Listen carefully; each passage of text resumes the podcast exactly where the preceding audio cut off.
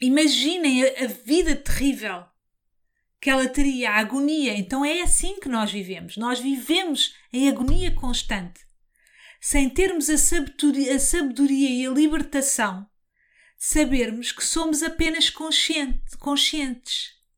Por isso é que os espirituais dizem que o acordar, a iluminação, é a derradeira felicidade, porque nós vamos finalmente para o lugar que somos, que é consciência.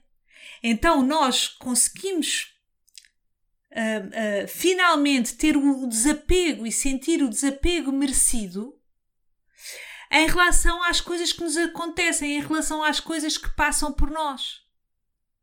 Então as coisas uh, passam, as intempéries, uma coisa que nos acontece na vida, um desgosto de amor, um desgosto no trabalho, uma, tudo isso de uma forma diferente. O sofrimento continua a acontecer, a dor continua a acontecer, o desgosto continua a acontecer, mas são coisas que acontecem.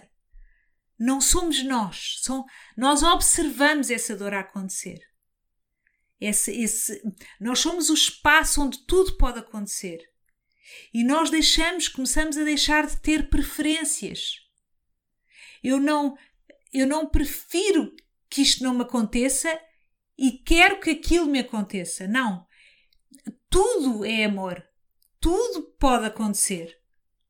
Eu deixo de, res de resistir à vida. Todo o nosso sofrimento tem a ver com resistir à vida. Então é, é, a gente não quer que a vida seja como é, não quer que aquilo aconteça. E, e prefere que a outra coisa aconteça. E a gente não quer uh, comer isto, mas queria comer aquilo. Então, isto é uma, esta é a nossa tortura, este é o drama humano. Quando nós vamos para o lugar que sempre fomos e ao qual pertencemos, é, é um alívio. Porque tudo pode acontecer.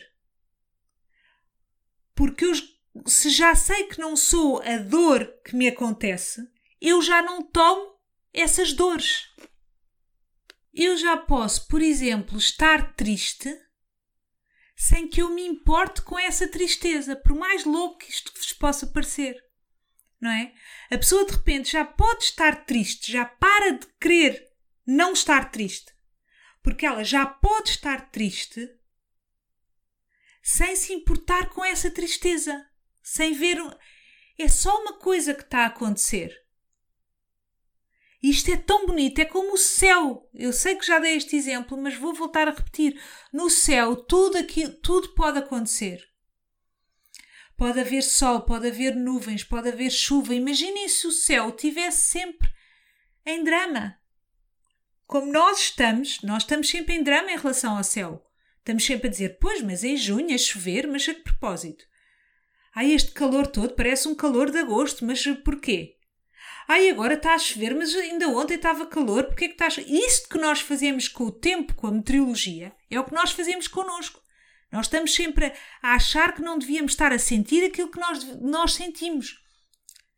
Mas nós somos natureza. a gente esquece que somos natureza porque vivemos rodeados de cimento e estamos de sapatos, e então perdemos o contacto com a terra, com o chão, com a madeira do chão, nem que seja com, não é?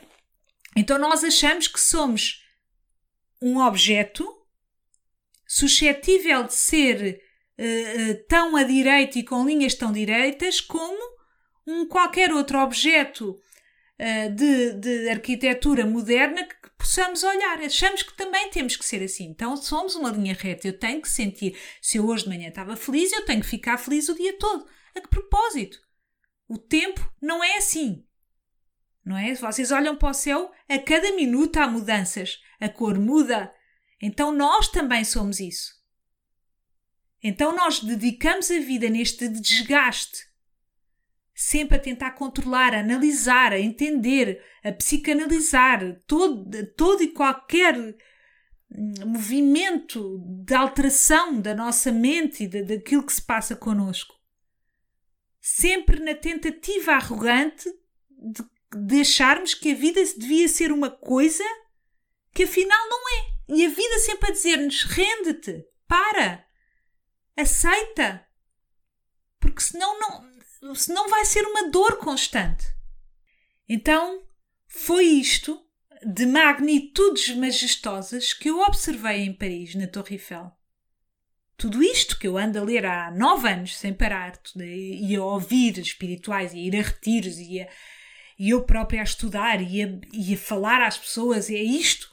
E de repente vejo um monumento estrondoso, gigante, a dizer-me exatamente isto. E eu nunca tinha visto de forma tão flagrante, tão comovente, isto que eu andava a ler e que andava a namorar há tanto tempo.